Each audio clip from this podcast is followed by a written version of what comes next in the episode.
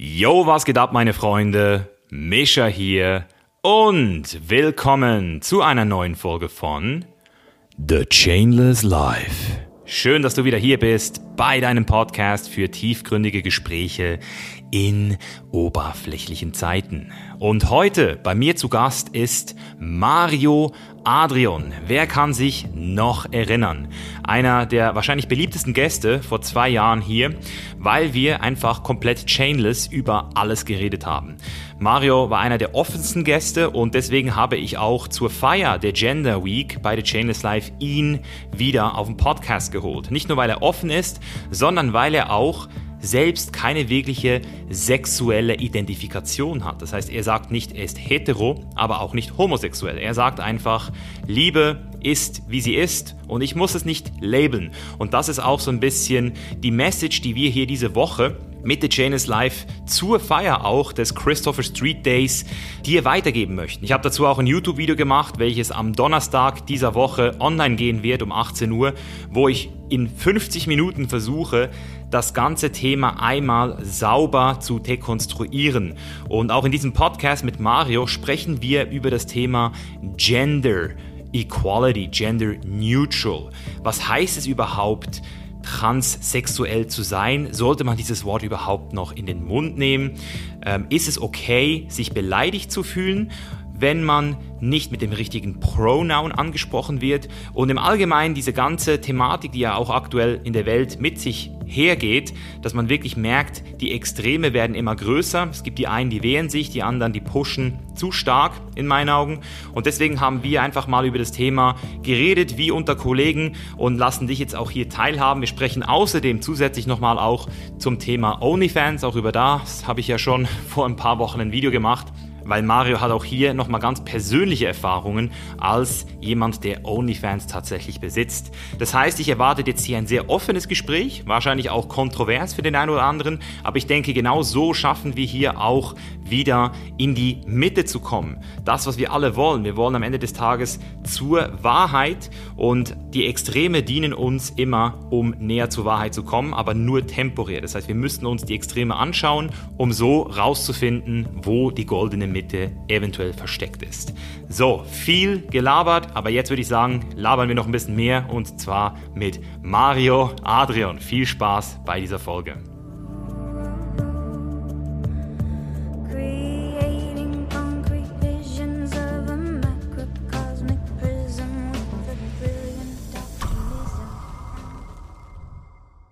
Mache jetzt hier Stand-up-Comedy, ist das Hauptding, was ich jetzt gerade verfolge.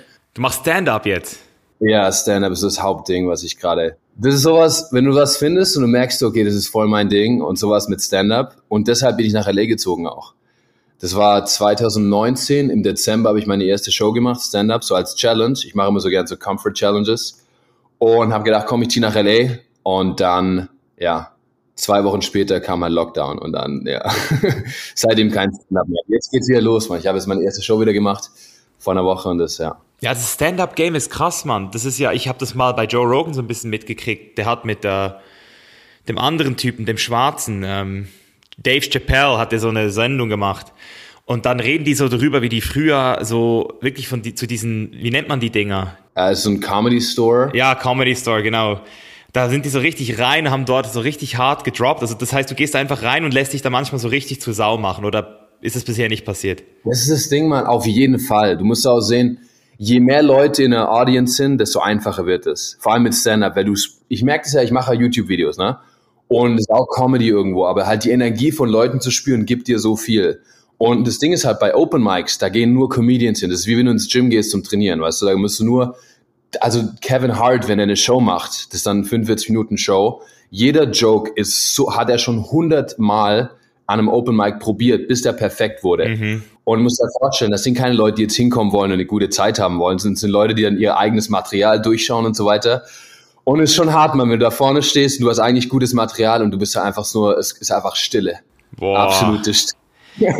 Alter, das ist wirklich, das muss man dir lassen, ey. Also, das hast du wirklich drauf, weil ich habe Respekt dass du, dass du das machst, weil ich kann mir das nur vorstellen, wie das ist, auf der Bühne zu sein und dann wirklich so, das ist ja so, you pouring out your heart.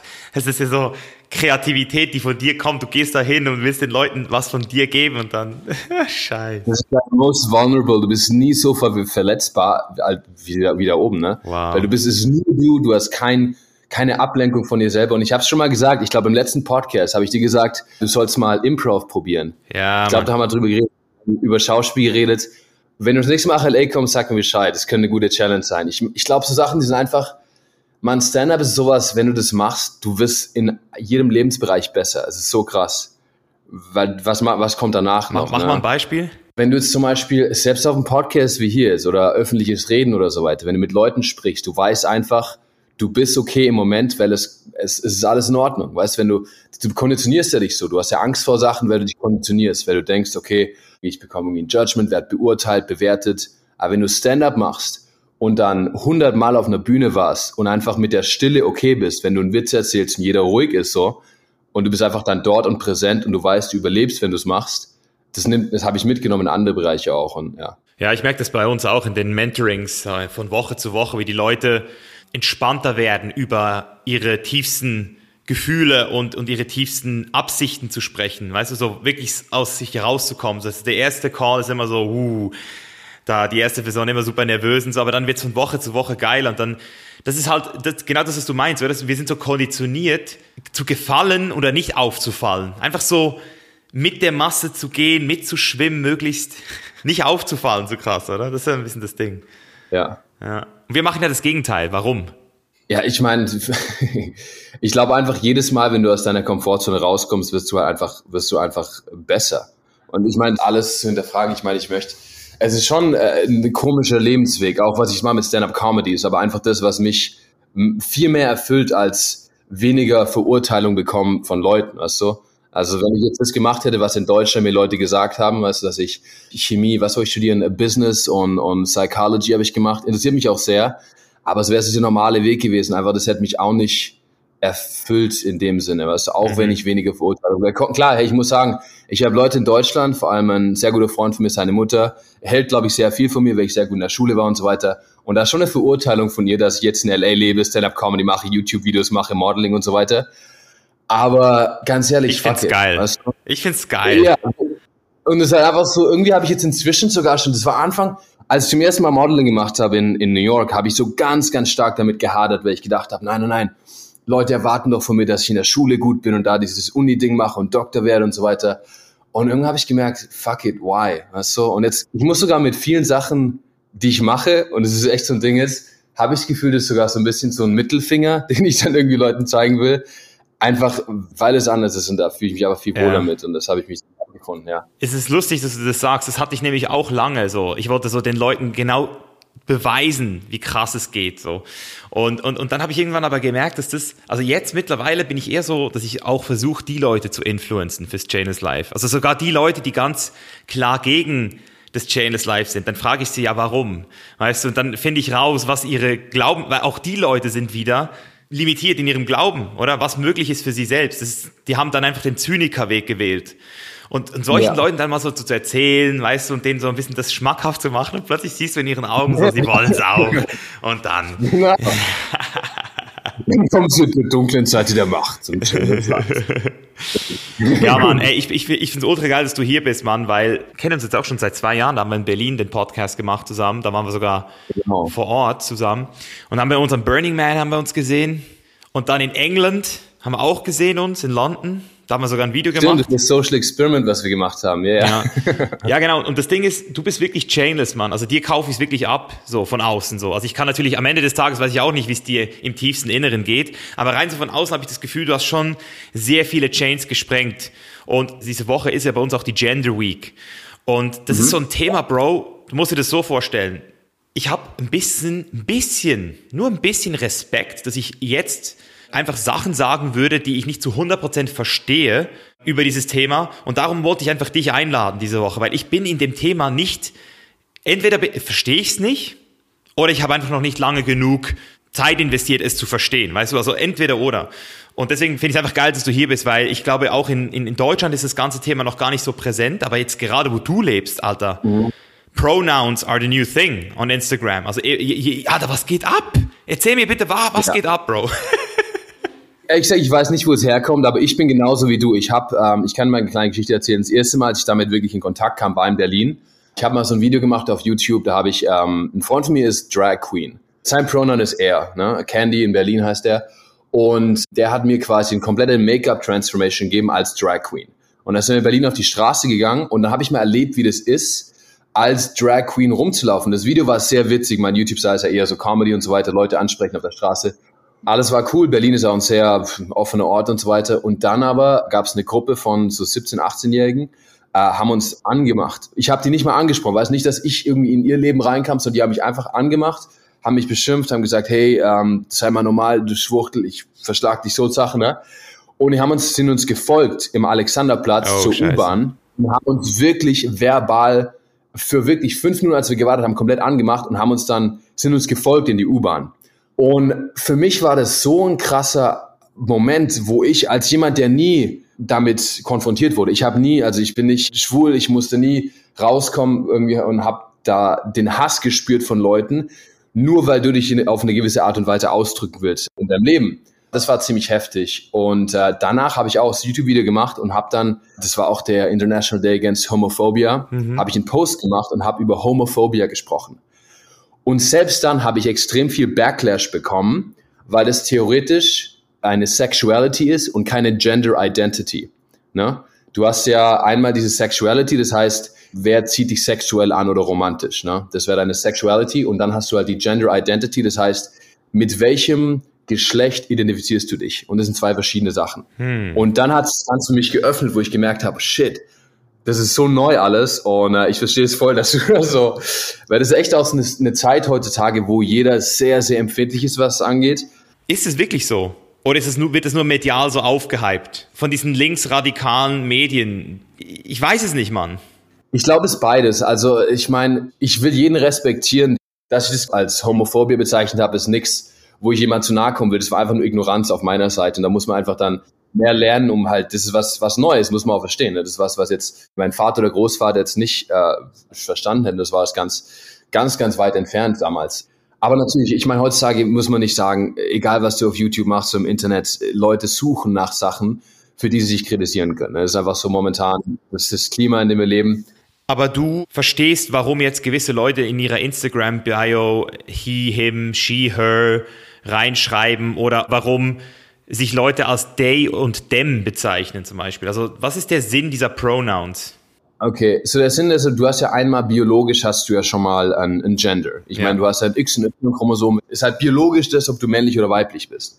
Dann gibt's aber halt das, wie du dich fühlst. Und da gibt's andere Sachen. Also genetisch ja festgelegt, ob du zum Beispiel höhere Testosteronwerte hast und sowas. Das sind quasi Merkmale, die man assoziiert mit Männlichkeit, sag ich mal, ne? oder Östrogen auf, auf der Gegenseite. Und ähm, dann gibt's halt Leute, die haben zwar zwei X-Chromosomen, aber sind dann halt trotzdem fühlen sie sich männlich, weißt du? Oder weiblich, weil es halt einfach, weil, weil sie sich in ihrem Inneren so fühlen. Und dann gibt's halt noch diese Gender Expression, weil einmal ist es Biological Sex, das heißt wirklich nur biologisch X- und Y-Chromosom. Und dann gibt es die Gender Expression, das heißt, wie du dich ausdrückst. Zum Beispiel gibt es ja Männer, die klar, die haben einen Penis, aber drücken sich dann aus, indem sie High Heels tragen, zum Beispiel. Das heißt, eigentlich Sachen, die wir eher als mit Weiblichkeit assoziieren. Und so drücken die sich eben aus. Und dann gibt es eben Leute, gerade in diesem Spektrum, die dann halt sagen, ich assoziiere mich nicht mit diesem binären Konzept von männlich und weiblich, sondern ich bin irgendwo dazwischen. Das wäre dann dieses, dieses Non-Binary. Gender Neutral. Genau, gender neutral. Ne? Das wäre dann they, them. Also wenn es Misha zum Beispiel, und ich wüsste ja nicht, ich glaube, du hast dich als, als Mann, würde ich jetzt mal so behaupten. Ah, ja. das heißt they, genau, them. das ist, aber das, also nicht, dass ich jetzt mehrere Persönlichkeiten bin, sondern. Nee, nee, nee, das ist einfach nur, they, them ist gar nicht, im Englischen ist ja eigentlich ein Plural, ne? They, them ist ja Plural, ja, ist komisch auf Deutsch, aber die ähm, ist ja Plural. Aber im Englischen auch Shakespeare früher hat schon they, them verwendet als, als dritte Person Singular quasi. Okay. Äh, das heißt einfach nur, ist einfach nur neutrale Art und Weise. Ah. Äh, ist im Grunde wie das auf Deutsch. Das kann man schlecht übersetzen, aber they, them ist wie so das auf Deutsch, was ja. halt das Neutrum als Artikel. Oder die beiden. Genau, genau, sowas, ja. Aber es ist nicht, dass es irgendwie so Schizophrenie, zwei Persönlichkeiten sind, sondern einfach nur okay. eine neutrale Art und Weise, wie man zu sprechen. Ne? Aber sehr kompliziert, man. Also Jeffree Star ist zum Beispiel ein großer YouTuber. Und da weiß man auch nie, der ist ja, ich meine, ist ein Typ, der macht Make-up-Videos, was halt eigentlich typisch Frau ist, hat lange Haare, ist aber ein Mann und er auch, halt, sein Name ist Jeffrey und er assoziiert sich auch als Mann. Und da wird's halt dann interessant, da weiß man halt nie, man kann halt dann heute auch schlecht sagen, hey, der Typ sieht weiblich aus, deswegen spreche ich ihn als Frau an, weil dann kannst du halt Leute auch verletzen, weißt du, wenn du dann zum Beispiel sagst, stell dir vor, du bist Misha und du, du bist eigentlich, äh, assoziierst dich als weiblich und willst dich weiblich ausdrücken und das, wie du dich fühlst. Und wenn ich dich dann ähm, Herr Jan jetzt nenne oder sowas, dann kann es halt Leute verletzen. Aber es ist, ja, ist halt schwierig, weil. Ja, also ich, das ist eben das, was ich noch nicht ganz durchblicke. Ist es jetzt so die nächste Stufe? Werden wir uns da alle hinentwickeln oder ist es mehr so ein Trend? Also so, so eine Überreaktion?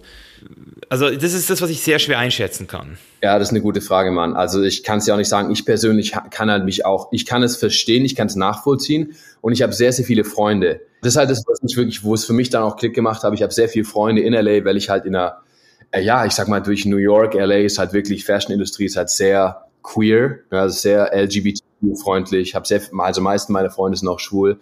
Und da habe ich es dann mal so mitbekommen und äh, wirklich, ich, es ist halt die Sache, das gab es ja auch schon früher. Ne? Da ist halt die Frage, wie stark es jetzt gerade dadurch kommt, dass es jetzt gerade so, so aufkommt in den Medien, auch schon zelebriert wird, was auch, finde ich, ich ist auch eine gute Sache. Und wie, wie stark das schon, ähnlich wie Homosexualität, eigentlich schon viele Leute ähm, sich so fühlen, aber das nie ausdrücken konnten. Und wenn es die Leute glücklicher macht und dadurch ein glückliches Leben leben und authentischer sind in ihrer Form, sich auszudrücken, dann ist es was Gutes. Natürlich ist es momentan auch zelebriert, weil Drag Queens auch momentan medial, es gibt ja RuPaul's Drag Race, das ist eine, eine Show wie Germany's Next Top Model, die ist aber noch viel größer. Ich glaube, Heidi Klum hat sogar irgendwie was gemacht mal bei der Show. Das ist ein riesen Ding gerade noch, gerade mit Drag Queens, die halt dann auch medial Aufmerksamkeit bekommen und auch Stars sind quasi. Und deswegen ist es gerade sowas, was auch. Genau, das habe ich auch mitgekriegt. Genau, dass das jetzt auch immer mehr die Stars werden, dass das jetzt auch immer mehr gepusht wird, so ein bisschen. Was mich aber nochmal interessieren würde, also du hast jetzt gesagt, da gibt es zwei. Da gibt es diese sexuelle Orientierung, die Genetical, und dann gibt es noch dieses, würdest du sagen, es ist Nature or Nurture? Also ist es nicht eher Konditionierung? Ich glaube, es ist eine Mischung aus beidem, weil du kannst ja auch nicht sagen, es gibt ja auch kein, sagen wir mal, für Homosexualität, es gibt ja auch nicht wirklich ein Gen für Homosexualität, weißt du? Das ist auch schwierig, ob das jetzt, wo, woher das kommt. Das ist halt auch, ich glaube, es ist, ist auf jeden Fall beides. Also ich habe mal gemeint, das wäre Homosexualität hat was mit dem Testosteronwert im, äh, irgendwie in den ersten Wochen als Fötus zu tun oder irgendwie sowas, dass sich das schon sehr früh scheinbar entscheidet. Also ich muss bei mir sagen zum Beispiel, also bei mir Leute, das ist die größte Frage, die ich bekomme auf YouTube, wie ich mich sexuell identifiziere. Ja, also das hätte mich als auch interessiert, genau.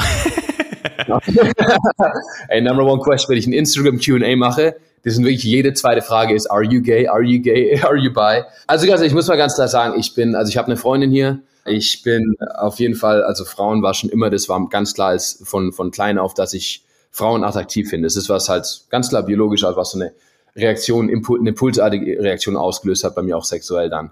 Was ich aber sagen muss, gerade dieses Nature-Nurture-Prinzip, ich bin nach New York gegangen dann als Model und habe damals, als ich in Deutschland war, war das niemals überhaupt eine Möglichkeit, äh, nahe, einem Mann nahe zu sein. Das ist ein bisschen so frowned upon, auch so ein bisschen wird es verurteilt, gerade in so einer, man sagt so toxic masculinity, whatever, aber es ist halt so, in meinem Dorf war das ein bisschen so, weißt du, war so Fußballclub und da kannst du halt nicht so, wenn du so feminin bist oder ein bisschen oder auch Männer interessant findest, das wäre halt, das wäre strange. Ich kenne nicht eine Person in meiner Schule, die schwul ist. Also es gibt sicher viele, aber. Die sich geoutet hat. Die sich geoutet hat, richtig. Ja. Und dann bin ich nach New York gekommen und auf einmal Fashion-Industrie ist jeder, also es ist sehr, sehr, es ist run by gay men.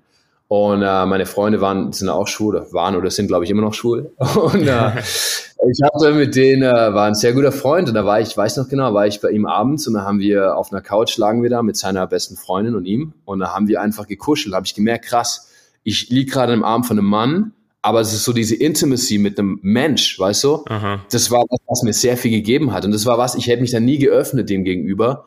Früher, ne, weil ich mich da gefrustet hätte vor, wie mich Leute wahrnehmen. Und ich habe gedacht, ja, ich muss dieser männliche Typ sein, weißt du? Aha. Und ähm, dann habe ich das durch dieses Nurture, weißt du, durch diese, um dieses Umfeld in New York, habe ich mich viel mehr geöffnet und habe dann auch mal einen Mann geküsst und so.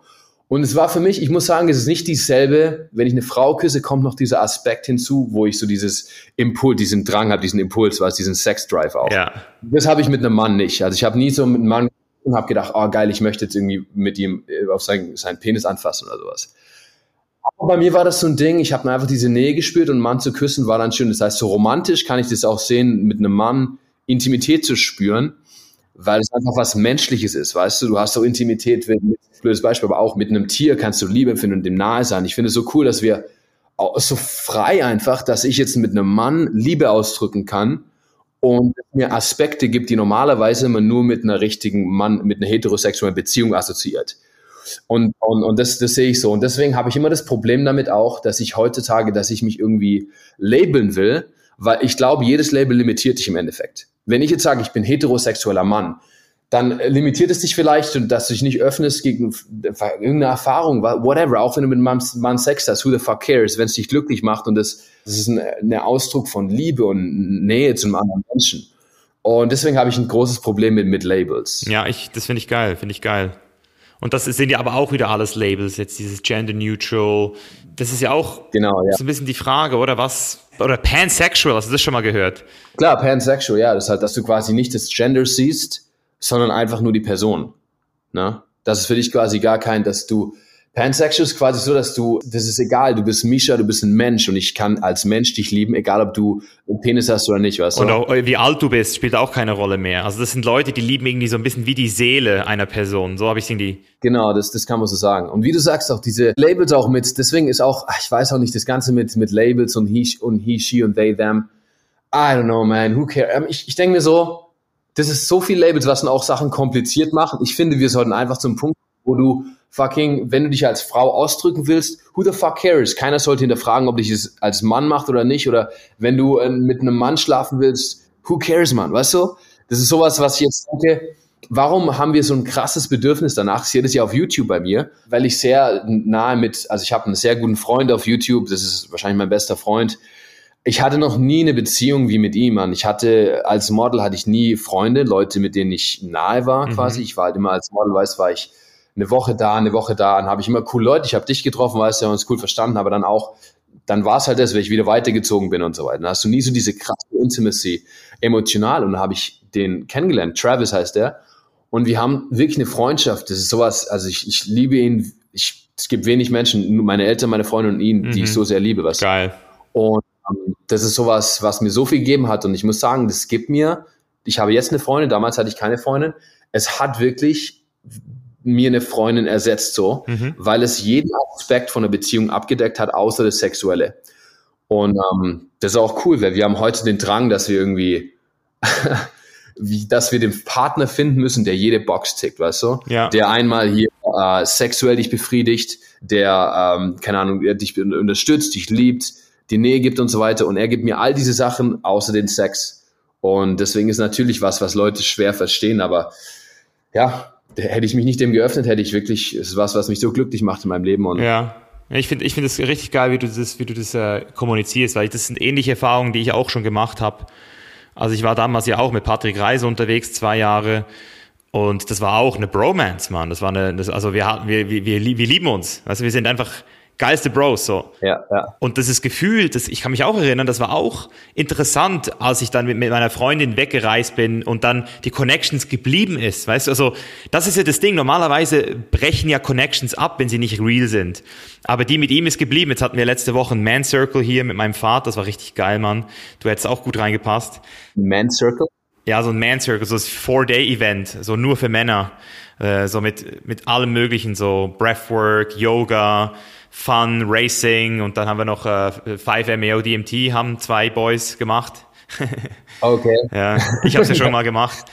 Und ich habe dein Video gesehen, weil das hört sich echt krass an. Ja. Also, ich hatte ja eine, ich hatte ja eine Ayahuasca-Zeremonie schon. Ich habe da die, die Diet gemacht für zwei Wochen schon. Also Dieta. Ich war in die Dieta, genau. Für Joshua Tree in Kalifornien alles geplant gehabt. Und dann kam halt ein relativ großer Modeling-Job auf und habe ich es halt gecancelt. Es waren auch so, ich habe mir gedacht, hey, vielleicht it's just not meant to be. Ich wollte es dann auch nicht erzwingen so, aber bin ich echt ja, curious noch. Ja. Ja, ich, ich, das kommt zu dir, wenn es kommen genau. muss. Das ist immer so. Ja, ja.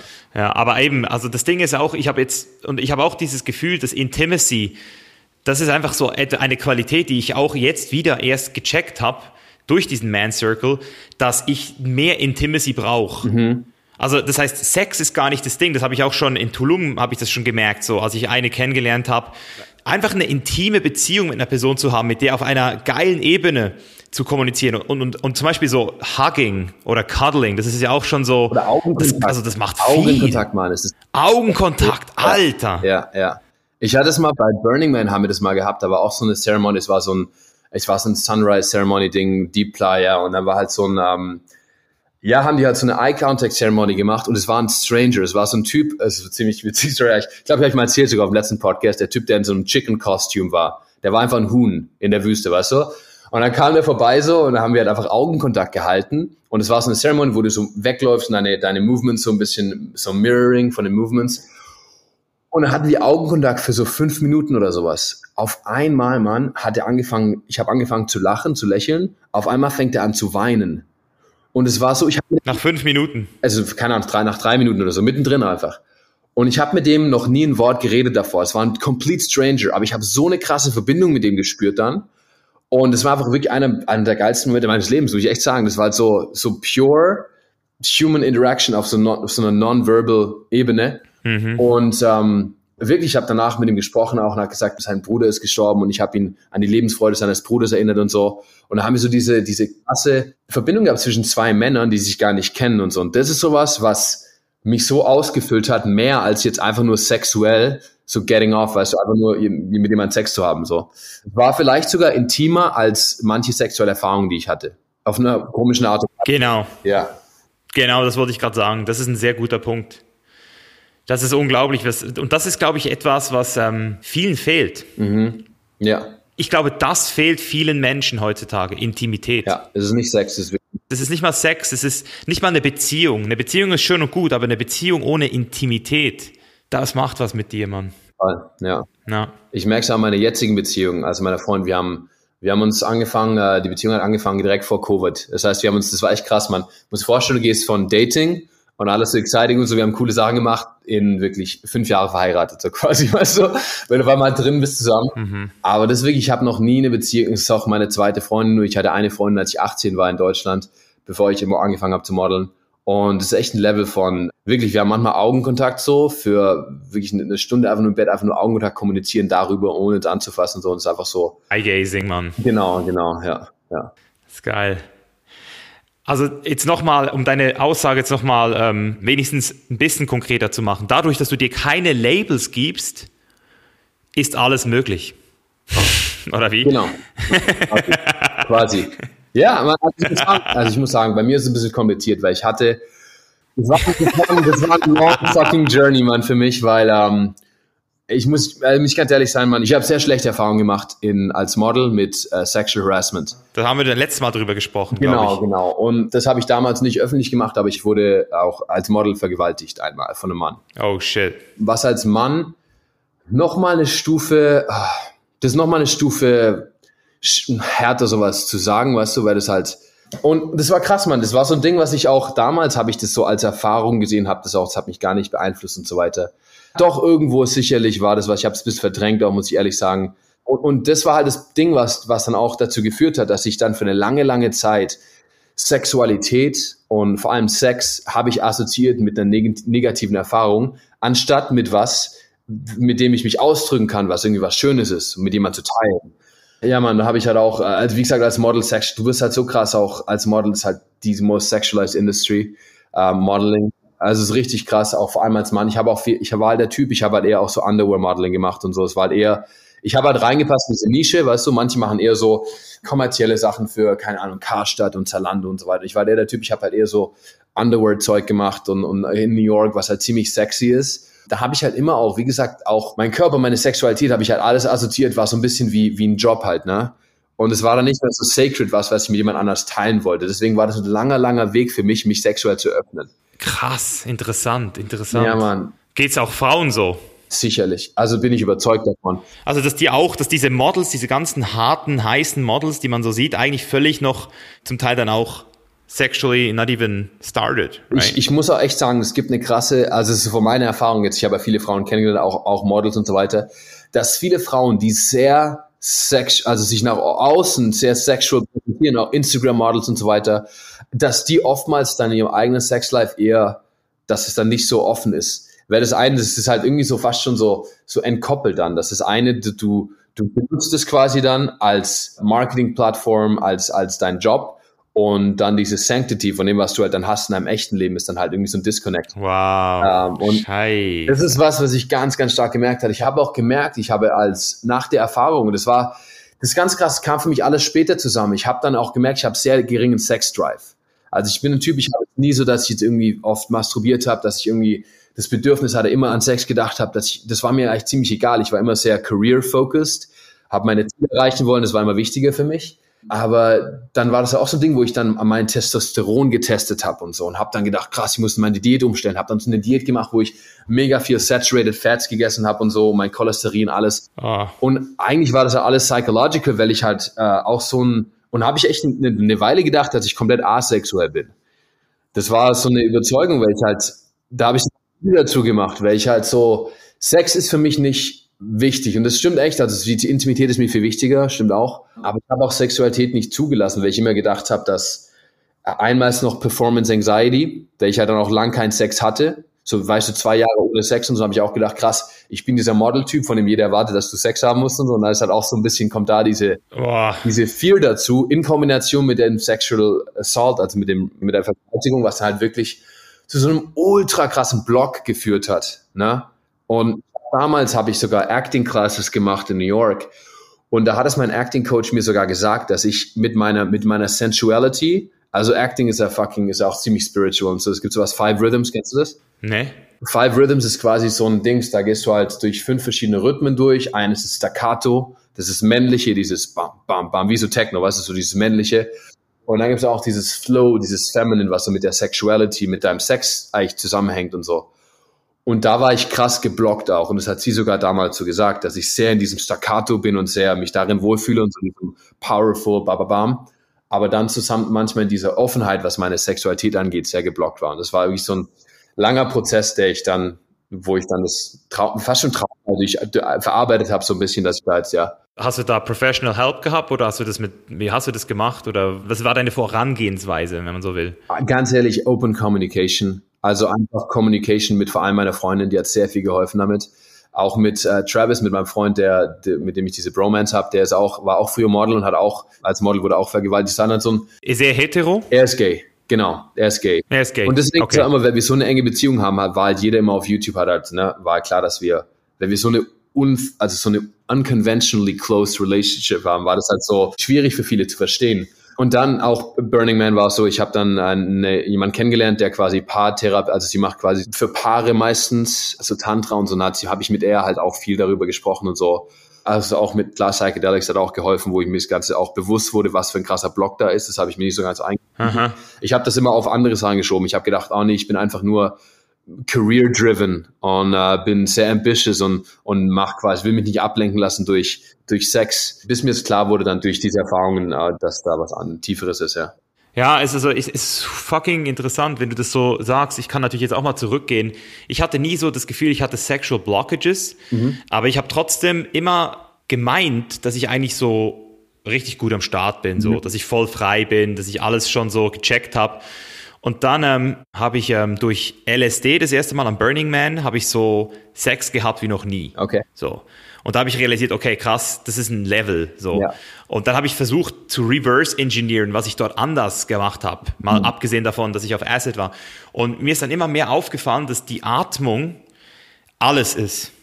Und jetzt mache ich, mittlerweile mache ich ähm, Breathwork. Manchmal eine Stunde holotropes Atmen oder tantrisches Atmen. Und auch die 5MAO Experience letztes Jahr, die, das, hat- das, das, ich weiß nicht, ob du schon mal von Kundalini Awakening gehört hast, aber du wirst mit der Zeit so ultra, also ich jedenfalls, komplett, du verlierst komplett das Konzept. Also du bist dann wie auf einem Trip, Mann. Und, und das Okay. ist dann, da gehst du dann wirklich raus aus dir. Ja. Und das habe ich nur geschafft durch Breathwork. Also alles andere bisher, äh, also ich habe ich hab viel schon so äh, ausprobiert, auch so Tantra und so. Und Tantra ist ja auch Breathwork zu Ja. einem Teil. Das heißt, Ja. Wenn du mal so richtig so rausfinden willst, was da noch geblockt ist, dann mach mal so eine richtig intensive, einstündige, 90-minütige Breathwork-Session, so holotropes Atmen oder Circular Breathing. Das, Alter, das, das, Ja. das boah. Habe ich schon mal gemacht. Bei mir war das dann aber, also ich habe, das war eher so dieses Wim Hof, habe ich, habe ich mal gemacht, wo ich dann. Ja, das ist auch okay. Ähm, aber es ist nicht so intensiv. Ja, aber bei, also ich habe das, da kam ich aber einmal nur hin in den Zustand. Das war nachdem ich Yoga gemacht habe in, in Korea. Also Yoga mache ich sehr viel, also jeden Tag eigentlich und habe dann das gemacht und es war echt krass, man. Ich habe dann, es war ein bisschen anders als bei dir. Das war eher, ich war in so einem Zustand von, ich habe noch nie DMT, keine Erfahrung damit gehabt, also weder Smoke oder oder halt auch mit Ayahuasca. Aber da war ich zum Zustand, Mann, das war echt krass. Ich habe äh, geatmet, habe dann meine Atmung auch angehalten. Weißt, du, war diese, du machst diese 40 Atemzüge ganz, ganz stark und hältst deine Luft an. Und ich habe wirklich meine, meine Luft angehalten für so zwei Minuten den, im letzten Circle und habe dann wirklich so auf einmal dieses Gefühl gehabt, ich habe keine Angst vorm Tod. Mhm. Das war echt krass. Das war so, und das war das, was ich dann, das war so diese, da kam ich ganz komisch, das habe ich sogar alleine gemacht und deswegen habe ich echt mal Bock auf so eine längere Session. Ja, es muss jemand sein, der dich pusht, Bro. Du schaffst es sonst nicht. Mhm. Also ich habe es alleine noch nie so weit geschafft. Es muss eine Person sein, die dich auch anfasst, die genau weiß, was sie tut, weil du wirst ja dann deine Hände verkrampfen genau. ja dann so nach einer halben Stunde. Genau, ja. Und dein ganzes Gesicht, also meine, mein letztes Mal war meine ganze Lippe, Alter, die war so, die war steif, Mann. Das war so krass. Krass. Und das mit dem Sex interessiert mich aber. Das ist, du hast es quasi die Erfahrung, wo du dann zu frei warst. War das dann äh, nach dieser Atmung auch ohne LSD oder war das in Kombination mit LSD? Nee, nee, nee, also das schaffe ich jetzt mittlerweile, wenn, aber das ist das Ding, ich, es ist trotzdem immer noch nicht einfach. Also es ist nicht so, dass ich das jetzt einfach mich, dass ich das einfach spontan abrufen kann, aber wenn ich in, in einem guten Mode bin, ja dann kann ich wirklich durch, durch Breathwork oder eben einfach durch ähm, diese tantrischen Art, also das ist dann so auch mit Luft anhalten so ein bisschen. Ja. Und wenn du das während dem Sex machst, dann wirst du, also ich werde super laut. Also ich werde so laut, dass es eben immer mhm. das Tabu war. Eine gewisse Lautstärke war bei mir immer so, wenn ich so laut werde, dann ist es vielleicht ungeil, weißt du, dann hören vielleicht Leute oder meine Freunde wird distracted. Und jetzt checke ich langsam, was da alles ist, was du noch rauslassen kannst, weißt du. Und das, das heißt, jetzt habe ich so zum ersten Mal so das und auch dein Körper reagiert dann anders. Also du, du hast dann deine Hip-Becken-Movements. Du musst es nicht mehr selbst machen, mm. sondern es ist so wie das, also beim, beim 5-MAO-Trip, da war ich wirklich so, man so, ah, also das ist so, da, da löst es was aus. Und das ist eben, ich habe mal von diesem Kundalini Awakening gehört, dass das scheinbar dort auch passieren soll. Dass du dann so irgendwie was freigeschalten hast oder sowas, alles Chakren oder was auch immer. Ja, so ich habe keine Ahnung. So Pokémon-Entwicklung, das ist aber dann so Next Level. Ja. Krass, Mann. Ich habe das also, ich habe eine ähnliche Erfahrung gemacht, auch mit LSD. Es war in Hawaii mit meiner Freundin und das war dann wirklich so das erste Mal, wo ich, das war so ein Riesenblock, es war auch so ein bisschen so ein Breakthrough-Moment, wo ich dann bei mir das gemerkt habe, durch das war ich so präsent, das war dann nicht mehr, oftmals bin ich in meinem Kopf und denke immer, macht das sehr viel über sie. Das ist so ein Ding, was ich oftmals mache, so eine Tendenz von mir, dass ich immer, ich bin so ein People Pleaser, ich will das immer alles, dass ich alles perfekt mache, so. Gerade sexual auch, sexually performance-wise. Deswegen ist immer mein Ziel, sie muss kommen. Das war immer mein Gedanke, so. Ich muss sie befriedigen. Leistung. Leistung, genau, so Leistungsdruck. Und aber an dem Dings war ich einfach, waren wir so frei und habe ich wirklich gemerkt, ich wurde auch so, ich habe so ein Spirit Animal, so ein Puma, war schon immer so auch in Acting und Geil. Puma, was das sehr viel in mir, das ist so meine Public Persona, das was mir einfach Stärke gibt und so. Und habe ich wirklich, ich kann es nicht anders beschreiben, Mann, ich wurde zu einem fucking Puma, Mann. Ich habe angefangen, es war wirklich so krass, da war kein Gedanke daran, wie ich performe und so. Ja. Da war kein Gedanke daran, ob ich jetzt komme oder nicht. Es war einfach nur so fucking impulsartig bin ich nur, habe ich ihren Körper erforscht, habe einfach nur reagiert. Es war wie eine Kommunikation. Genau. Und das war der krasse Sex. Und als ich dann kam, Mann, das war wirklich, ich muss sagen, Mann, das war, wo ich gemerkt habe, zum ersten Mal, ich war komplett präsent, ohne diese Performance, diese Gedanken an diese Performance. Und als ich dann kam, habe ich das völlig zugelassen, Mann. Es war wie ein, so visuell war das wie so ein Hoover Dam in Kalifornien, wenn so ein fucking Damm. Das war echt heftig, man. Ich war so ein Damm und auf einmal habe ich angefangen zu weinen, Mann. Das war einfach so. Ich habe angefangen zu weinen und dann auf, danach habe ich so angefangen zu lachen, aber das Lachen kam aus meinen Eiern. Ich kann es nicht anders beschreiben, Mann. Das kam wirklich so tief aus dem tiefsten, war es aber so ein tiefes Lachen. Das war so ein huge Breakthrough auf jeden Fall. Das war mit LSD. Deswegen bin ich, bin ich curious, das mal zu probieren, was du gesagt hast mit dem Breathwork, ja. Ja, also das Ding ist, ich habe das schon immer mit der Atmung gewusst und auch gemacht, weil dadurch kannst du halt eben auch eben deinen Orgasmus ja äh, so lange wie du willst hinauszögern, solange du in dem Rhythmus bleibst. Ja. Aber dass du dass du es auch forcieren kannst und dann eben diese altered states of consciousness erreichst, genau wie du gesagt hast, wo du dann eben verschmilzt mit dem Körper. Mm, ja. das, das wusste ich nicht, dass du das einfach so hervorheben kannst. Und ich denke, wenn ich jetzt nach dieser kurzen Zeit schon solche äh, Erfolge, wenn man so will, erzielt habe, dann will ich gar nicht wissen, was passieren würde, wenn ich mal, wenn ich es mal ernst nehmen würde. Weil das, ich, ich, ich slack halt immer noch. Ich bin halt so, auch wie du, ultra auf Erfolg und Hustle, mhm. weißt du? Mhm. Das heißt, ich rede zwar viel über das Thema, ähm, weil irgendwie alle Leute mit mir über das Thema reden wollen, ja. aber ich, ich habe auch nicht mehr aktuell als zweimal pro Woche Sex. So. Ja. Das ist so, für mich, ich brauche es auch nicht mehr als zweimal pro Woche. Ja. Manchmal drei, aber in der Regel sind zweimal pro Woche. Es ist schon so, I don't know. Also ich bin auf jeden Fall nicht so ein Typ, der das jeden Tag braucht. Und deswegen verstehe ich es aber trotzdem, dass wenn du eben gut in etwas werden willst, dass du es dann auch ernst meinen musst. Ja. Also du musst es dir, musst ja dann deine Intention dedicaten. Ja. Weil nur Sex haben ist so wie abrufen. Aber, aber Sex trainieren, Sex Training, weißt du, mit deiner Freundin zu sagen, hey, jetzt, jetzt machen wir mal, mal ein paar neue Moves. Jetzt, jetzt, jetzt versuchen wir was Neues. Slow Sex oder was auch immer. Ja, es gibt ja so viele Sachen, ja. die du testen kannst. Ja. Auf jeden Fall. Ja, wobei das auch mit Sex, glaube ich, wenn du es trainierst oder wenn du Sex verbessern willst, oftmals, ich habe es gemerkt auch meiner Freundin, Sex wird besser, je offener du auch kommunizierst. Also es ist nicht nur jetzt mit dem was, Movements, was auch immer und Breathworks auch wirklich nur wie offen du, wenn da eine Blockage ist, wenn da Sachen sind, die unausgesprochen ja. sind. Da war nämlich so was. Meine Freundin, kann ich ganz ehrlich sagen, sie war zum Beispiel sehr insecure. Sie hat auch ein paar Traumen, wo Ex-Freunde und so weiter, die sie belogen haben und so weiter. Und äh, sie hat wirklich auch gedacht, weil ich so eine enge Beziehung habe mit meinem Freund Travis, hat sie gedacht, dass ich äh, secretly gay bin und mit ihm Sex habe und sie belüge und so weiter. Und äh, in der Zeit war unser Sex auch nicht so gut, weil ich gemerkt habe, dass einfach der Trust nicht da war.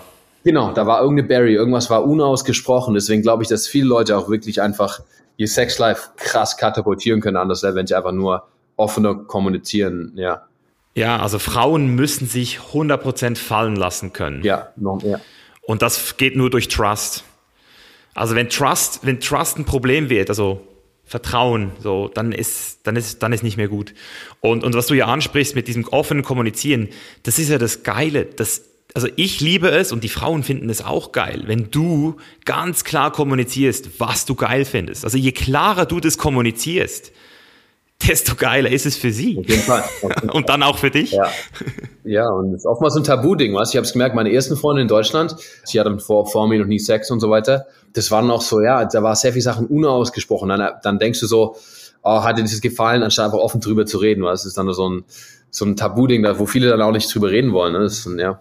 Ja, spannend, Mann, spannend. Ja, also wie gesagt, das ist auf jeden Fall interessant. Ich will, ich will noch mal ganz kurz zurückkommen zu diesem Thema Model-Szene und, und Oversexualizen. Du hast, hast mir auch geschrieben, dass du OnlyFans das Video von mir gesehen hast. Ja, ja.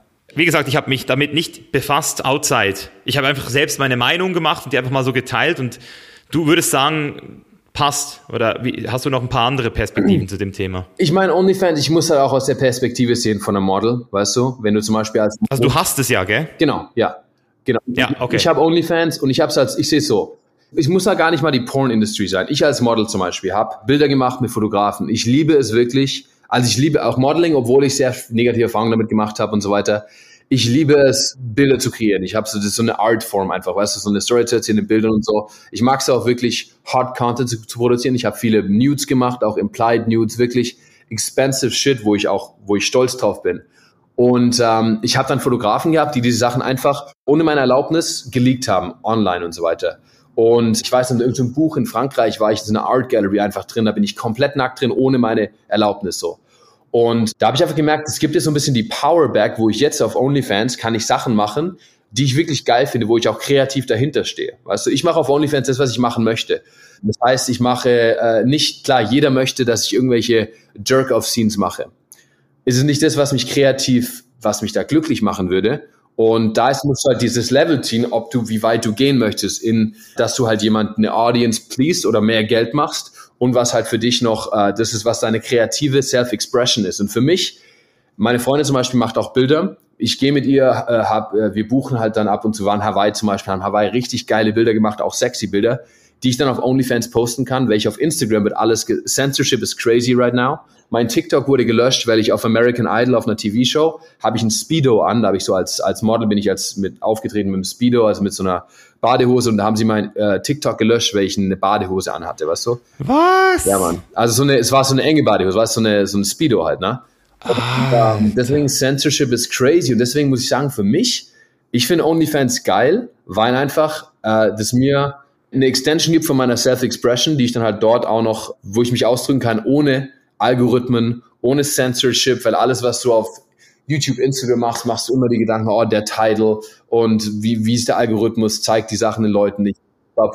Und da ist aber, du hast eine Community von die, die Leute, die wirklich, die, they fuck with your content, weißt du, das ist wie dein äh, Inner Circle oder die ganze Patreon-Gruppe oder so, die wirklich dann, genau, wo du dein Content, das kommt da nicht drauf an, was für ein YouTube-Thumbnail du verwendest, was dann den Algorithmus äh, begünstigt, sondern das sind wirklich Leute, die wollen dein Content sehen, die können den Content sehen.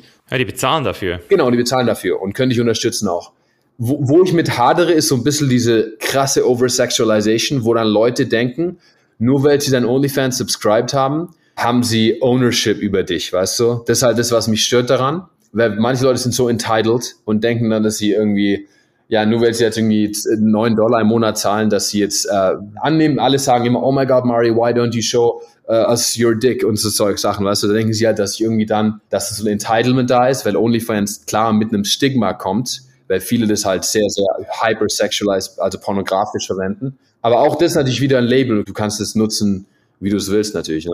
Das heißt, du machst wirklich Art auf OnlyFans und wirst dafür bezahlt, oder? Weil ich habe gehört, du machst ja auch ultra viel Geld mit diesen Private Messages und so Private Orders oder genau, so. Genau. Aber das Ding ist ja, wenn das jemand will von dir, dann ist ja das Bild sehr schnell im Netz und theoretisch auch wieder, also kommt es da nicht zu so einem Backlash irgendwie, dass deine Bilder plötzlich überall im Netz sind?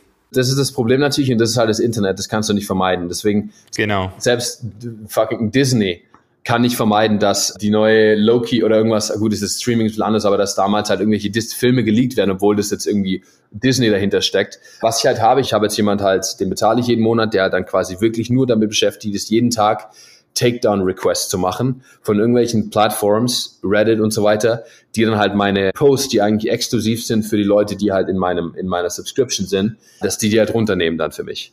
Okay. Wie schnell geht es? Also es, es dauert ab und zu. Also es ist, ja, es ist unvermeidbar, dass da was oben ist. Also normal ist so zwei Antworten, die manche, manche Websites sind schneller. Okay, interessant, Mann. Das heißt, du bist dort auf dieser Plattform. Ich versuche es mir halt immer noch so vorzustellen. Du weißt ja, wie ich bin. Ich bin auch jemand, ich bin sehr offen. Ich versuche immer mir vorzustellen, wie würde ich jetzt OnlyFans machen.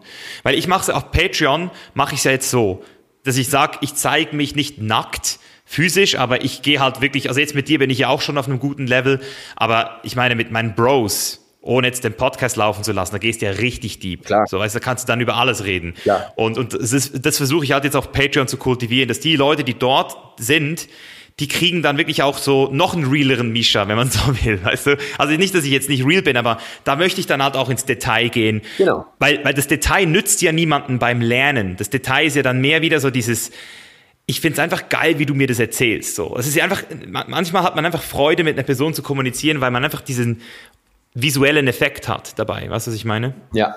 Ja, auf jeden Fall. Und ich meine, ich sehe das ähnlich mit OnlyFans. Und um, ich habe einen äh, Vlog, wo ich Weed, was war es mal, Getting High for the First Time with my with Travis Bryant. Und da waren manche Szenen davon, die ich nicht zeigen konnte, weißt du, wo wir halt dann, wo ich Gras geraucht habe. Und zum Beispiel, wenn du es auch rauchst, ich glaube, jetzt auf YouTube ist es okay irgendwie, aber zum Beispiel, wenn ich jetzt einen Vlog, Vlog mal würde, irgendwie zeigen würde, wie ich jetzt, keine Ahnung, wie es ist mit Five Year, like mit, mit anderen Drugs oder sowas ja. Das sowas könntest du halt auch auf OnlyFans zeigen. Das gibt quasi keine Limitation, dass es nur sexual ist. Und bei OnlyFans marketet, also die, das Marketing von OnlyFans ist eigentlich auch, dass die sagen, hey, wenn du zum Beispiel ein Gitarrenlehrer bist, kannst du Gitarrenvideos oder Personal Trainer, kannst du Sixpack-Routines zeigen, specifically für die Leute auf OnlyFans. Eigentlich wie so, ein, so eine Plattform halt. Ich habe zum Beispiel auch so ein Ding gemacht, wo ich ja, ich habe so ein goldenes Borat-Kostüm anprobiert und bin damit in Vegas rumgelaufen für Tipps. Weißt du, habe ich so ein Video gemacht und da gab es halt auch eine Szene, wo ich halt rumlaufe und so und mache dann so einen Handstand und so weiter. Und es war halt so ein fun Scene, habe ich halt gemerkt, klar, das sieht man halt ziemlich viel und da war es auch wirklich, also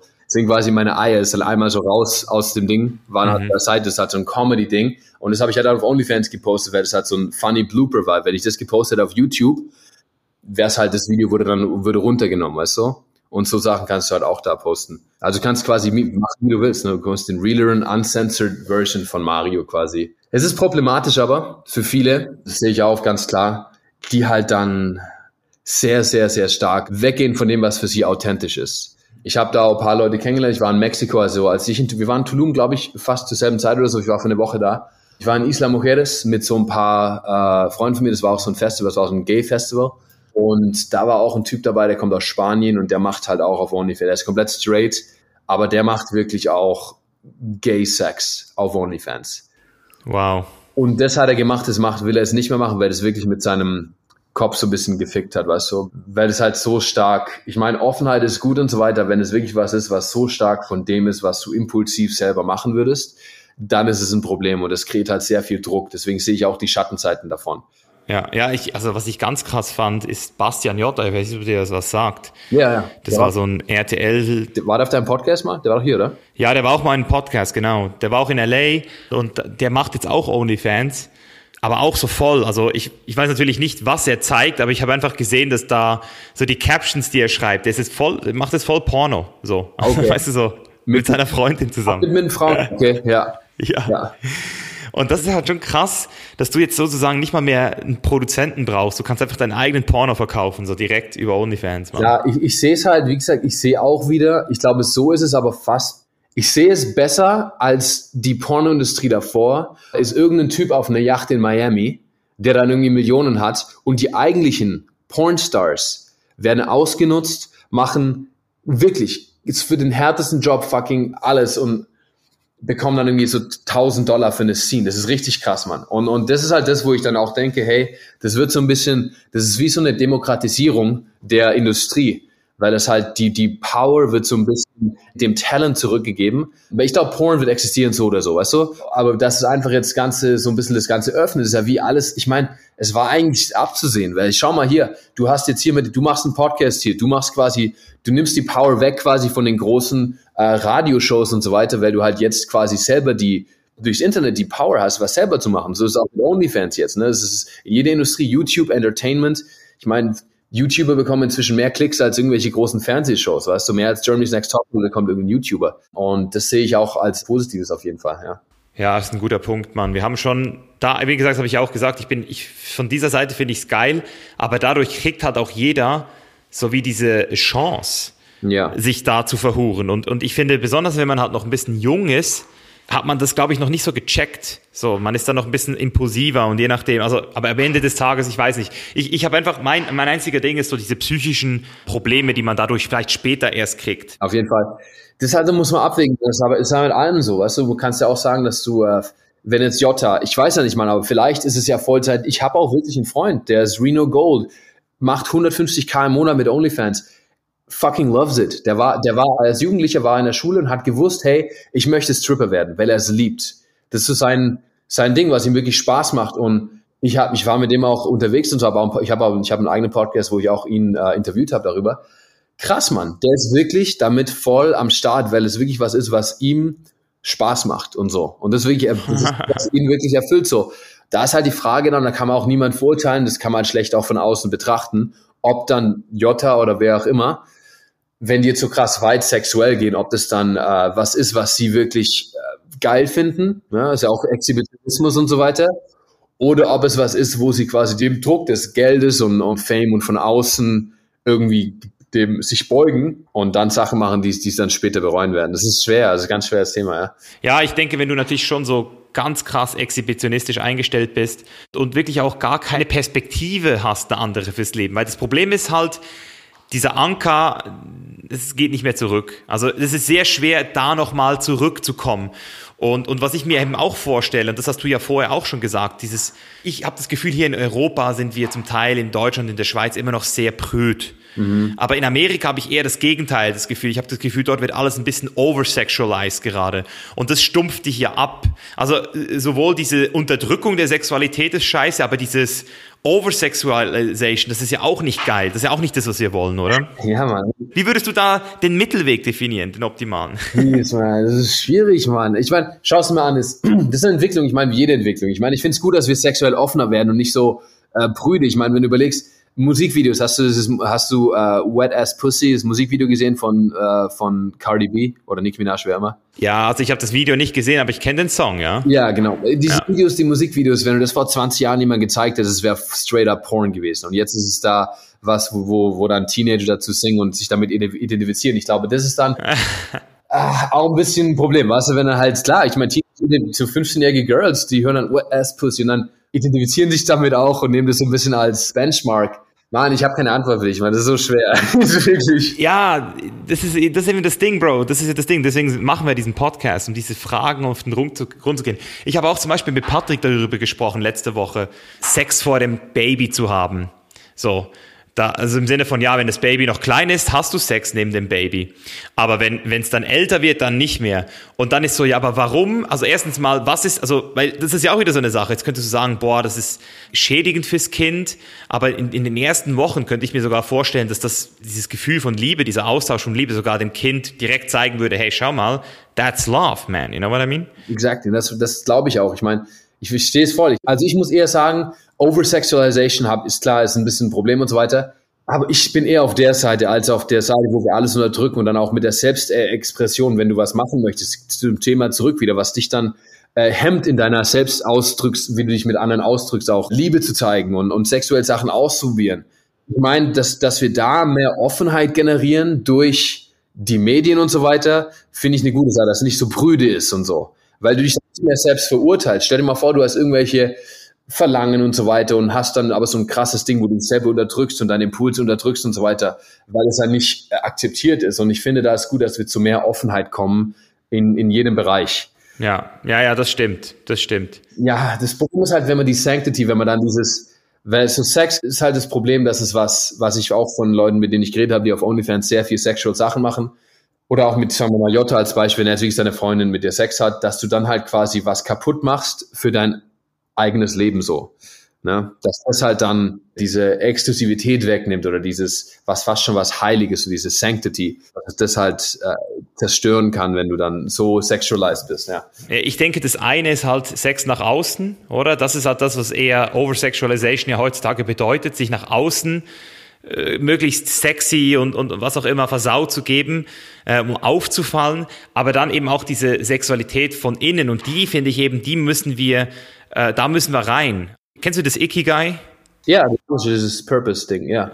Ja, genau. Also das ist, so eine, das ist auch eine, eine Übung, die wir mit unseren Kunden im Mentoring machen, äh, in Woche fünf, so als Vorbereitung für, für die Mindmap und ihr Vision Board. Und beim Ikigai gibt's ja auf der rechten Seite dieses What the World Needs, also die Werte eigentlich, die du in der Zukunft gerne mehr kultivieren möchtest, wenn man es mal auf Deutsch aus, aussprechen würde, was das heißt. Und das war bei mir damals, ganz am Anfang, als ich das erste Mal mir über diese Frage Gedanken gemacht habe, war das halt so, ja, junge Menschen, die Bodybuilding machen, dass die keinen Stoff nehmen. So, das war meine erste Mission damals, so okay. 2013 bis 2015. 15, 16. Hast du es damals so richtig aufgeschrieben und so richtig, oder war das jetzt? Ja, ja, wir wollten ja sogar Bodybuilding, Natural Bodybuilding salonfähig machen, dass das so richtig wie ein Boxkampf so richtig krass wird, aber und wir haben ja damals unseren eigenen Wettkampf sogar organisiert, 2016. Das war dann eben so der Schlusspunkt. Also wir haben das, was wir uns vorgenommen haben, Patrick und ich, das haben wir gemacht. Und dann haben wir gesagt, so, Bodybuilding, that's it. Bei mir ist dann dieses Vegan-Thema gekommen, so mit Game genau. Changers. Ähm, und jetzt habe ich das Gefühl, jetzt haben wir es auch geschafft. Also vegan ist für mich so in festen Tüchern. So, es wird die nächsten 20 Jahre so krass alles vegan werden. Das, ja. das ist einfach schon durch, fast schon das Thema für mich persönlich so. Und jetzt habe ich so das Gefühl, kommt dieses Thema Sexualität eben bei mir so, diese, diese Mission diese Welt offener dafür zu machen und, und zwar eben wirklich von innen nach außen. Also nicht von, dass, dass die Leute von außen ja, ja. dich irgendwie krasser wahrnehmen, sondern dass du eben in der Lage bist, deine Bedürfnisse zu kommunizieren, dich wirklich auch aus dieser Komfortzone zu äh, entlassen und zu sagen, hey, ich, also ich will Lust empfinden. Ja, ich möchte, was auch immer, gefickt werden, hart gefickt werden, soft, mach so, mach so. Das, das, das, das ist wirklich so wie, dass du das einfach offen kommunizieren kannst, weil wenn du das ja. machst, dann, dann bist du frei, so, dann bist du wirklich frei. Ja. So, dann sagst du, was du willst, auch in dem sexuellen Kontext, nicht nur bei der Arbeit, nicht nur beim Essen, beim Restaurant, da kannst du sie auch sagen, ich hätte gerne die Pizza. So. da kannst du dir auch sagen, was du willst. So. Ja. Also das, das, müssen wir, das müssen wir auch reinkriegen bei den Leuten. So. Ja, krass, Mann. Und da muss ich echt sagen, da habe ich auch riesen Respekt vor dir, weil ich habe da auch ein bisschen so, da ist halt immer auch das Thema auch bei mir. Ne? Ich bin ja Fashion Model, weißt du, und habe dann damit meinen YouTube-Channel aufgebaut. Das war schon klar auch sehr basierend auf Sex, weißt du. Ich habe eine riesen Gay-Audience und da ist halt immer dieses, dieses Ding auch abzuwägen, weißt du, wie weit du, wie gesagt, das, das was, also was Leute von mir sehen wollen von außen, ist immer, das ist sehr, sehr sexualized Stuff, ne? Und dann halt mhm. halt auch diesen Kompromiss einzugehen, ähm, was halt authentisch für dich ist noch, weißt du? Und das finde ich auch krass bei dir, weil ich habe auch dein Journey verfolgt zu damals. Ich habe, wie gesagt, deine Videos früher sogar angeschaut, als ich äh, in Deutschland war. als du noch so Polska Cake und so weiter, so Bodybuilding gemacht hast.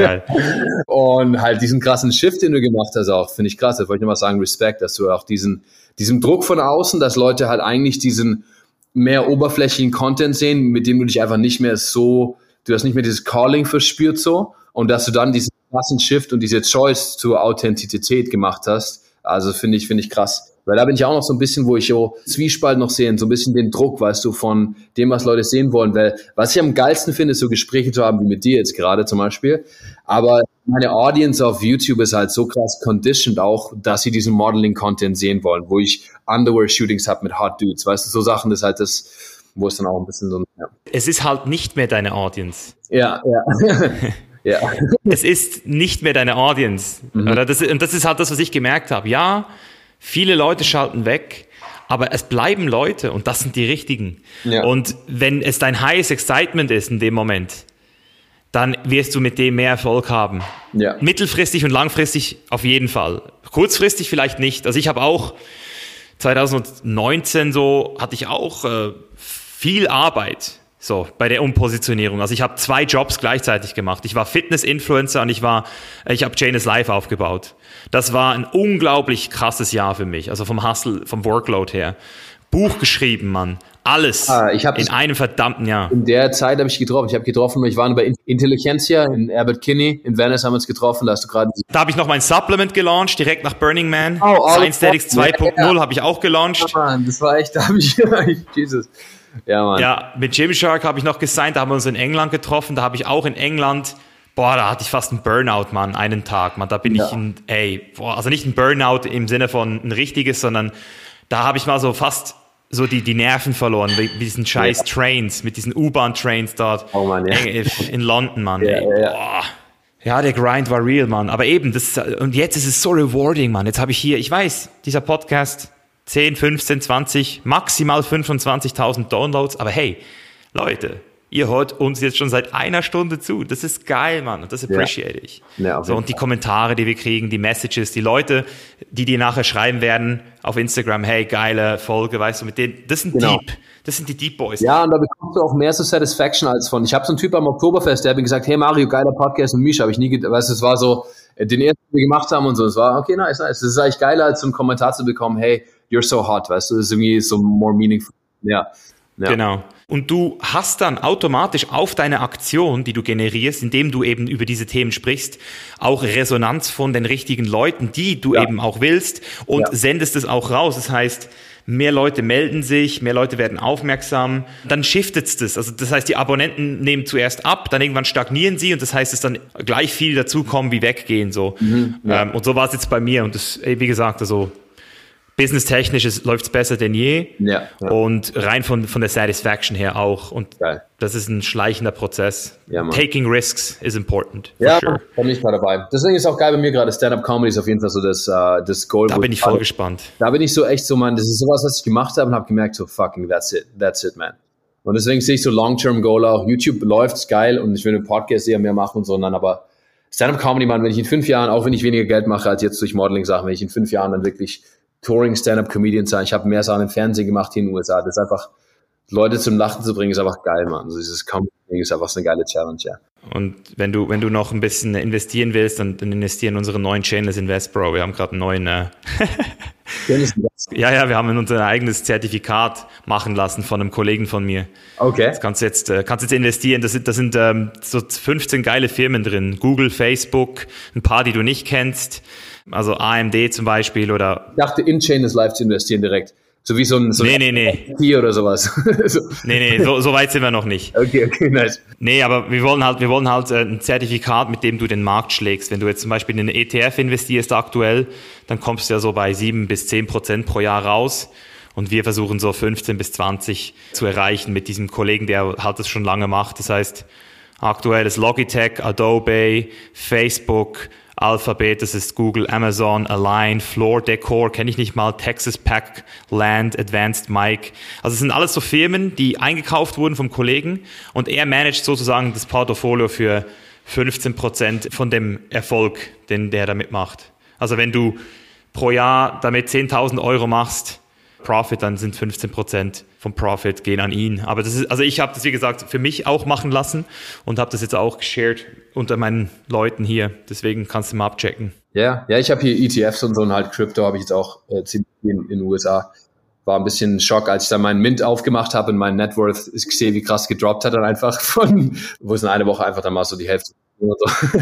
Deswegen, man, ich mit Investments, ich mache es am liebsten so, dass ich wirklich die Sachen einfach drin habe, gerade deswegen mag ich ja ETFs, wo du da nicht diese ganze, ich, genau. ich habe ich hab genug fucking äh, Anxiety, also nicht wirklich, aber weißt du, mit YouTube-Views und Instagram-Likes und so weiter und dann immer noch zu schauen, wo gerade Bitcoin steht und diese einzelne Stock steht, deswegen, dass einfach alles drin ist und du dann so viel jemand anderes ja, ich gamble nebenbei auch noch mit so 20 Prozent, mhm. mit so MindMed zum Beispiel. Ich weiß nicht, ob du die kennst, MindMed. Das ist so Psychedelics, äh, die, die wollen so in diesen Psychedelic-Markt gehen.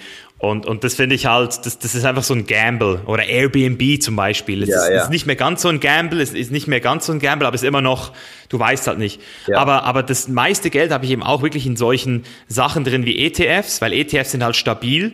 Und ich würde mal sagen, das Zertifikat von uns, das ist ein bisschen mehr Risiko als ein ETF, logischerweise, weil es sind ja Einzelaktien immer noch. Aber der Profit ist halt um einiges höher in der Regel. Und das ist halt das, äh, ich, ich würde mal sagen, so ETF ist das Fundament, dann kannst du dir sowas holen, äh, Einzelaktien oder eben so ein Zertifikat und dann kannst du noch ein bisschen gamblen, vielleicht, wenn du willst. Ja, ich war gerade in Vegas mit meiner Mom aus Deutschland. Wie ist Vegas gerade? Du, Vegas ist komplett crazy. Es ist so, also es ist ziemlich trashy geworden, aber es ist so voll wie noch nie. Also ich war, wie gesagt, meine Mutter war gerade aus Deutschland, die wollte schon letztes Jahr nach, nach in die USA kommen, weil sie hatten, sie war noch nie in den USA. Ich habe die endlich mal hierher bringen können. Wir mussten erst nach Mexiko für zwei Wochen. Äh, habe sie nach Vegas, New York und LA. Und äh, Vegas ist komplett offen, Mann. Also wirklich, da war so viele Leute auf der Straße. Es ist immer wie Miami eigentlich, wirklich. Also nobody gives a fuck so mit Covid. Das ist immer krass für mich noch. Aber drin keine Masken in den Hotels. Doch, manche, aber eigentlich sagt da niemand was. Das ist so ein Ding, eigentlich musst du nur Masken tragen, wenn du zu einem Restaurant reingehst und so weiter.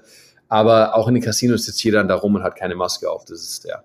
Und es gibt auch so Bars, wo dann Dancefloors sind und so, das dann. Ja, hier in Portugal gibt's auch die, die Pizza Party. Einmal am Freitag, da testen sie dich mit einem Covid-Schnelltest, so 15 Minuten. Und dann kannst du da abdancen. 200, 300 Leute am Start. Okay, krass, Mann. Geile Techno-Party. Hat mich hatte komplett verhauen, als ich nach Tulum kam zum ersten Mal, Mann. Krass, Mann, was da abgeht. Ja, Mann, aber LA, ich muss sagen, sobald diese Vaccines hier rankamen, die haben mir so schnell alles aufgemacht wieder. Also da, als, als du das Video gemacht hast, war gerade noch so am Anfang und so, jetzt ist alles komplett offen wieder. Die haben so, das ging so schnell dann von Complete Lockdown zu Gyms offen. Die haben gerade hier das Maskenmandat abgeschafft in LA. Also du musst keine Maske mehr tragen. Geil. Du, du musst keine Maske mehr tragen per State Mandate, aber äh, jedes Lokal kann für sich entscheiden, wenn sie noch wollen, dass du eine Maske trägst beim Reingehen oder so weiter. Aber Gyms auch. Ich war in New York, Gyms trainiert ohne Maske. Ja, das bin ich froh. Also ich bin froh, dass das mit den Impfungen äh, so gut zu funktionieren scheint. Also ich muss sagen, also ich habe noch keine können ja den, den Talk hier noch kontroverser machen und noch kurz darüber reden, ob wir uns impfen lassen oder nicht. ich, ich, ich, mich, ich bin geimpft. Hast dich geimpfen lassen? Ich sag mal so, ich hätte es für mich selber nicht gemacht, aber ich habe einfach mich dem, das muss man immer sagen, klar, den ganz nicht beugen und so, aber ich habe sehr viele Freunde auch in meinem, in meinem, engeren Umfeld, zum Beispiel meine Freunde, auch die Familie und so, äh, die ich treffen konnte, die haben ja gesagt, die treffen mich nur, wenn ich mich impfen lasse und so.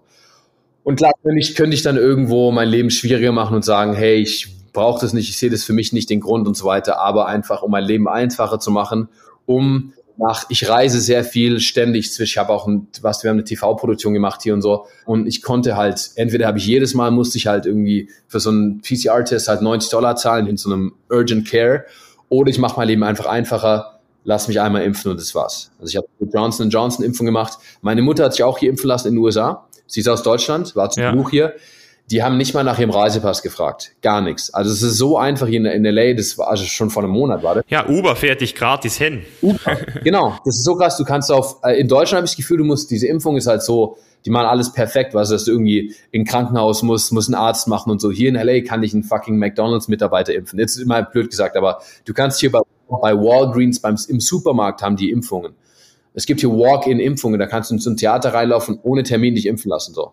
Geil, Mann, das ist geil. Das ist also, was heißt geil? Wie gesagt, ich finde es geil, dass, dass die Leute, die es wollen, können es kriegen. Genau, genau. Ich bin auch nicht anti-Impfung. Ich, ich höre zwar sehr viel, ich kriege aber so Sachen zugeschickt, das nervt mich immer so, so irgendwelche, so, ja, Leute und so. Und das Ding ist, ich weiß nicht, Mann, ich habe das Gefühl, es sind schon Millionen von Leuten geimpft worden und wenn es wirklich so schlimm wäre, wie alle sagen, dann hätten wir Tausende von Toten jetzt schon. Äh, in den, also das könnte niemand verschleiern. Und, und Langzeitnebenwirkungen ist ja auch kein Wort, weil du nimmst es ja nicht täglich. Es ist ja einmal alle sechs, zwölf Monate. Also wenn du halt in den ersten zehn Tagen am Start warst, dann, dann passiert dir nichts mehr. So sehe ich es halt aktuell. Genau. Und es ist auch schwierig, also wenn es ja eine, quasi die, nur die, die Proteinstruktur von dem Virus ist, wie das dann schlimmer sein soll, das eigentliche Virus, weil es ist auf beiden Seiten wird immer diese, diese krassen Fälle, das glaube ich das Ding halt, dass einfach diese, diese Einzelfälle krass medial aufgepusht werden. Auf beiden Seiten, egal ob jetzt jemand, der 24 ist, an Covid stirbt, dann wird es natürlich ja, genau. krass aufgebauscht. Oder ob jemand, der eine Impfung hatte, dann irgendwie Nebenwirkung hat, das ist einfach, das ist fucking live, passiert einfach. Du kannst durch, durch eine Grippe kannst du langfristige Folgen haben, aber es wird dann nicht so krass medial dann in dein Gesicht gedrückt jeden Tag, dass du halt Angst davor hast. Ja. So. Deswegen ist die Wahrheit irgendwo dazwischen. Ich glaube, das Problematisch wird es halt, wenn es gezwungen wird, dass du es halt machen musst. Genau. Aber wenn Das ist mein Problem. Genau. genau. Und hier hat jeder die Option und scheint zu funktionieren. Ich finde es gut, dass es aufmacht hier und das ist, so bin ich halt ein bisschen auch einfach opportunistisch, einfach, dass ich sage, hey, mach mein Leben einfach, das habe ich gemacht so, ja. Ja, nee, also ich sehe es genau wie du. Ich bin froh, dass es die Impfung gibt, aber das, was, dass man sie halt versucht, jetzt Leuten aufzuzwingen, das finde ich nicht geil. Ja, das, ja. das ist too much. Ja, ist es so in, ja. in Europa? Ich habe da wenig. Äh ja, da kommt jetzt der grüne Impfpass. Auch in der Schweiz haben sie jetzt irgendwas bestätigt, dass da so ein Impfzertifikat kommt. Und sonst musst du dich halt immer testen lassen. Das ist halt so die Devise.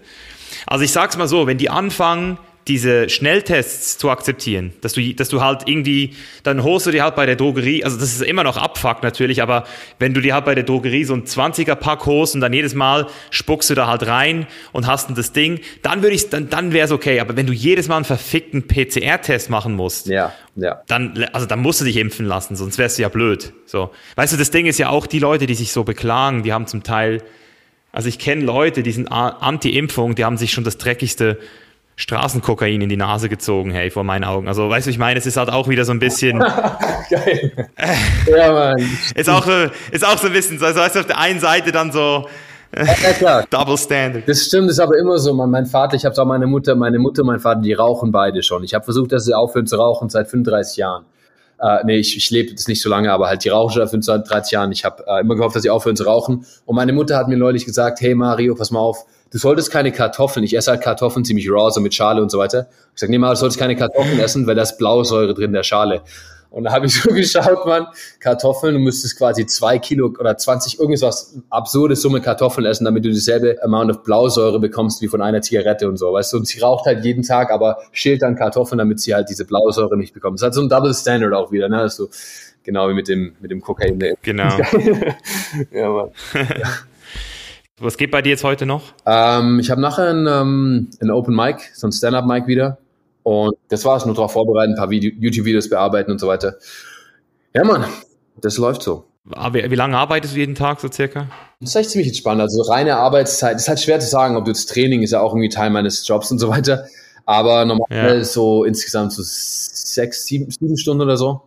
Aber, ah, ist cool. Aber ich sehe auch, weißt, wenn ich jetzt zu einem Stand-up, ich liebe halt meinen Job, Mann. Wenn ich jetzt zu einem Stand-up Open Mic gehe, ist im Grunde Arbeit, weißt du? Ich laufe dahin auf dem Weg, ja. bereite ich noch die Sachen vor ein bisschen und improvisiere dann einfach und, und es ist alles Teil der Arbeit, deswegen ist alles so. Ich habe immer so Bock. Also im Grunde ist es keine Arbeit. Das ist wirklich so, Mann. Ich liebe das, was ich mache, wirklich. Also es gibt halt wenig Sachen, die ich, die ich äh, an meiner Arbeit nicht liebe. Ich liebe es, wieder zu planen und so zu bearbeiten, so zu shooten und so weiter. Ich habe jetzt auch einen Fulltime Assistant, der zieht auch hier hin. Oh Mann, eine Story habe ich noch für dich, Mann. Und jetzt eine Story habe ich noch für dich. Fuck. Weil du hattest ja auch so Probleme, als du in das Land gekommen bist, ne? als du in die USA gereist bist. Hast du so ja, ja. Trouble? Ja, ja. Du, die haben dich ja gefragt, was du hier machst und so, ne? ob du hier Ne? Also ich musste meine, ich musste alle meine Konten denen zeigen. Die wollten mein Cash sehen. Sie haben mich so gefragt, so wie viel Geld ich mache jeden Monat. Und dann habe ich sie so gesagt, sie so, what? Per year? Ich so, nee, nee, per month. sie so, weil ich habe wie der größte Penner ausgesehen. Also ich weiß schon, wieso. Also es hat gepasst. Ich habe so den abgefuckten Hoodie, den ich vor drei Jahren von Justin gekriegt habe, immer noch an. So, weißt du, ich pose ja nicht rum so. Und die hat mich halt so voll als so, so einen Typen eingeschätzt, der wahrscheinlich irgendwo arbeiten will hier. Ja. Ja, jetzt pass auf, Mann. Jetzt pass auf. Ich kam, ich kam an mit meiner Freundin, meiner Mutter, einem Freund von mir, der ist Konstantin, der ist halt meiner, der, der hilft mir so ein paar Videos zu filmen und so weiter. Er ist aber ein Kollege. Ich bezahle den auch nicht in den USA, weißt du? Und äh, habe aber sein Flugticket bezahlt. Und dann haben die gedacht so, ich habe sein Flugticket bezahlt und er hat kein Visum. Er ist quasi auf dem Tourist, so wie du auch, auf dem Touristenvisum. Ich habe ein, ich hab ein Visum und eine Wohnung, ich habe eine Corporation in den USA. Ich bezahle auch Steuern hier jetzt. Ich habe mein, alles meine Base in den USA, weißt du?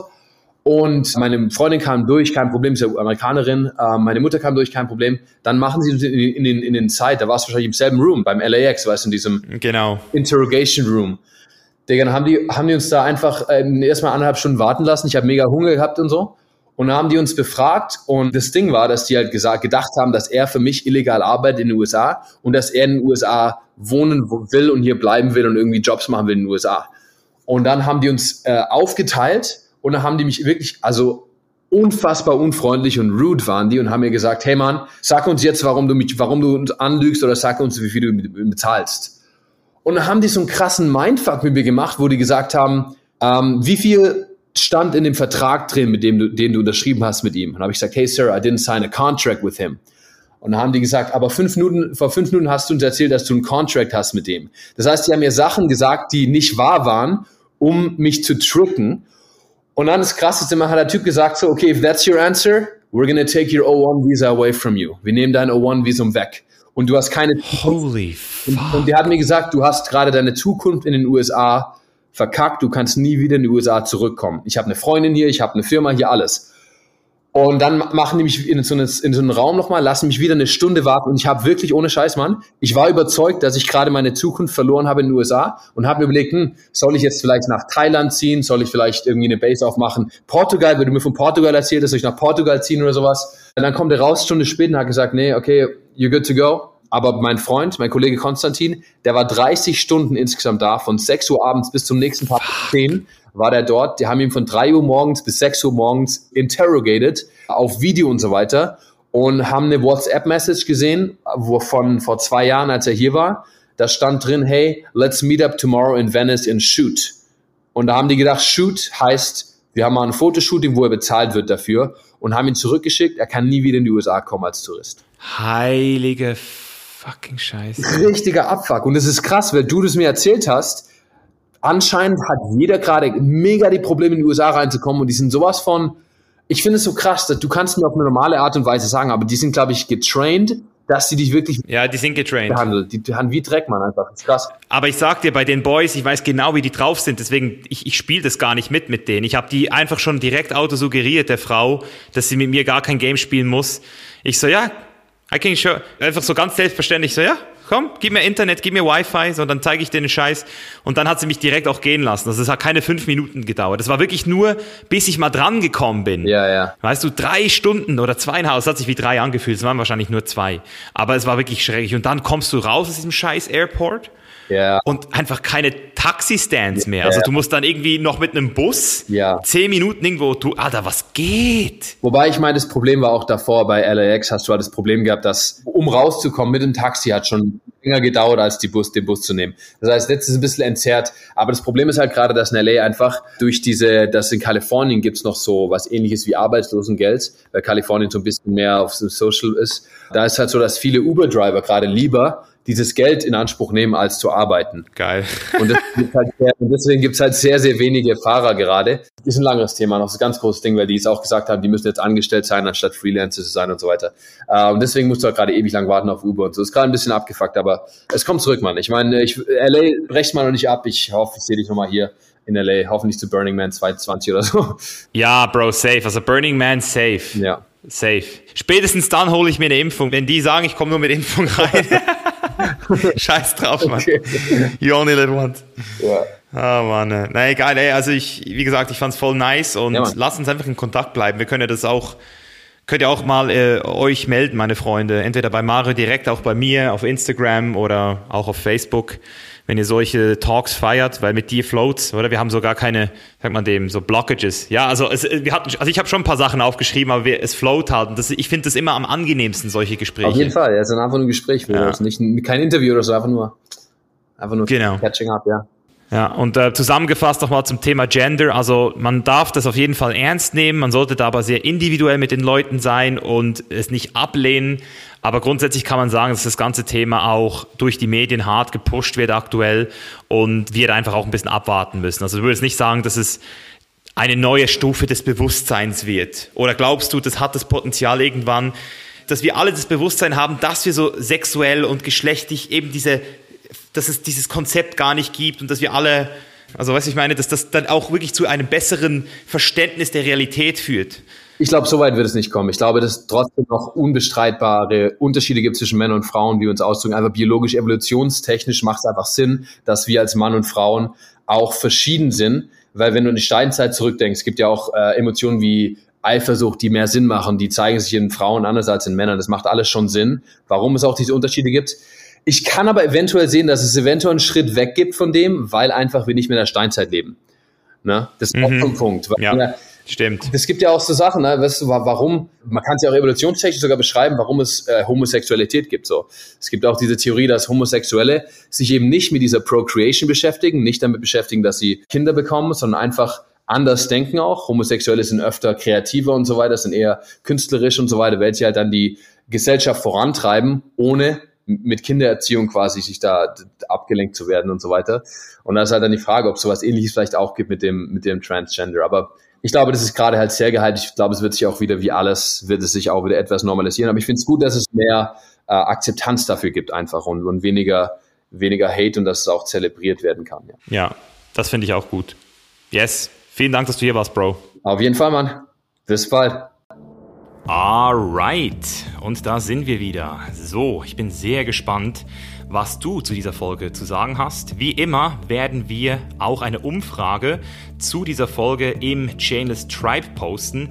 Den Link zum Chainless Tribe findest du wie immer in den Show Notes. Das ist unsere Facebook-Gruppe, wo wir eben auch die Folgen danach noch diskutieren. Und besonders zu so einem Thema kann man sich sicher auch nochmal melden und ergänzen, eventuell auch Kritik äußern. Also ich bin da sehr offen und zusätzlich dazu empfehle ich dir, wie gesagt, morgen um 18 Uhr, also einen Tag nachdem dieser Podcast hier erschienen ist, dir mein neuestes YouTube-Video anzuschauen. Dort gehe ich auf die Thematik sehr detailliert ein und gebe dir auch so ein bisschen einen Auszug aus dem, was ich die letzten Jahre gelernt habe. Gehe auch auf ein sehr spannendes Modell ein, das sich Spiral Dynamics nennt. Das habe ich schon sehr oft auch in Gesprächen angeschnitten, ohne wirklich darauf eingegangen zu sein. Also wenn dich das interessiert, morgen um 18 Uhr unbedingt auf YouTube vorbeischauen. Und yes, ich bin sehr gespannt auf die Diskussion, die aus diesem Impuls hier entsteht und wünsche dir jetzt noch einen sehr schönen Tag Abend, wo immer du auch bist. Bis zum nächsten Mal, dein Mischa. Peace out.